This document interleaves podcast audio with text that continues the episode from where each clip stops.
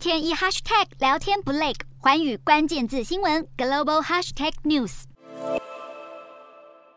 愤怒的穆斯林示威者焚烧着稻草假人，上头贴的是印度人民党前发言人夏尔马的海报。夏尔马五月在一场电视辩论节目上出言侮辱伊斯兰教先知穆罕默德和他的妻子阿伊莎，引起国内穆斯林挞伐。示威者从六月初以来在印度各城市集结，高呼反政府口号，要求逮捕夏尔马。在部分地区，和平抗议演变成暴力的警民冲突，示威者投掷石块，当街纵火，警方。则祭出催泪弹，甚至开枪镇压。东北城市兰济有至少两名示威者中弹身亡，市政府实施宵禁。整起事件更演变为外交危机。孟加拉、巴基斯坦、伊朗等穆斯林国家十号都爆发大型示威。卡达、科威特、沙乌地阿拉伯等二十多国也纷纷传召印度大使抗议，要求印度为仇恨伊斯兰教的言论道歉。各国也传出抵制印度商品的声浪。科威特的超市和百货公司下架印度茶叶、香料等产品。巴基斯坦的示威者更主张所有穆斯林国家跟印度断交，并杯葛印度产品。面对排山倒海的指责，